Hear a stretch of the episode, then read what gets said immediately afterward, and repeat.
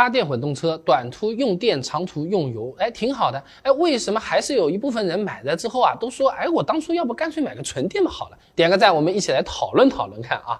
那比较多买插混的朋友啊，买车前面他想的是这样的，我呢是有充电条件的，那就用纯电开；没有充电条件或者跑长途的时候呢，哎，就直接用油开，反正不至于有纯电车的这个里程焦虑啊。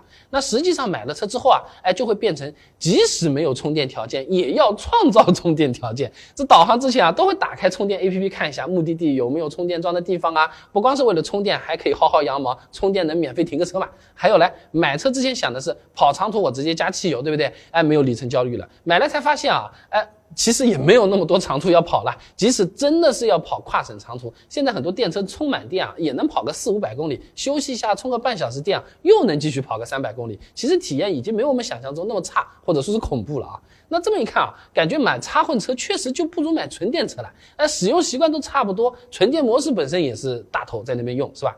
那会有这样的习惯，主要还是因为一旦享受过纯电的这个低开销，你舍不得，你不太想加油了啊。那我们简单算笔账好了，十万价位的插混车子来举个例子，百公里电耗按十五度来算，即使外面充电桩充贵的，一度电按一块钱算好了，一公里也只要一毛五。但如果加油的话，百公里油耗你少一点四点五升，算是很厉害了。现在九二油加七块六，一公里开销大概三毛四毛的样子，这就已经差了一倍多啊。那价格更贵或者车型油耗更高呢，是吧？如果说你一年一万。公里的话，那相差个两千多、三千多，这个是肯定在的啊。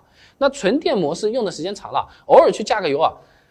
真的会感觉到肉痛的，好多朋友给我留言讲的这个事儿，我们公司同事也有这个想法。那插混充电的频率呢，又比纯电要高很多，天天拖着发动机和一箱油呢，还要担心油箱里的油会不会过期了。哎，就有不少朋友啊，他是开始后悔了，我当初买个纯电不好了啊。那除了担心油会不会过期啊，还有些朋友会担心机油会不会过期啊。很多插混车型啊，不是说我们发动机不启动，一直用纯电模式。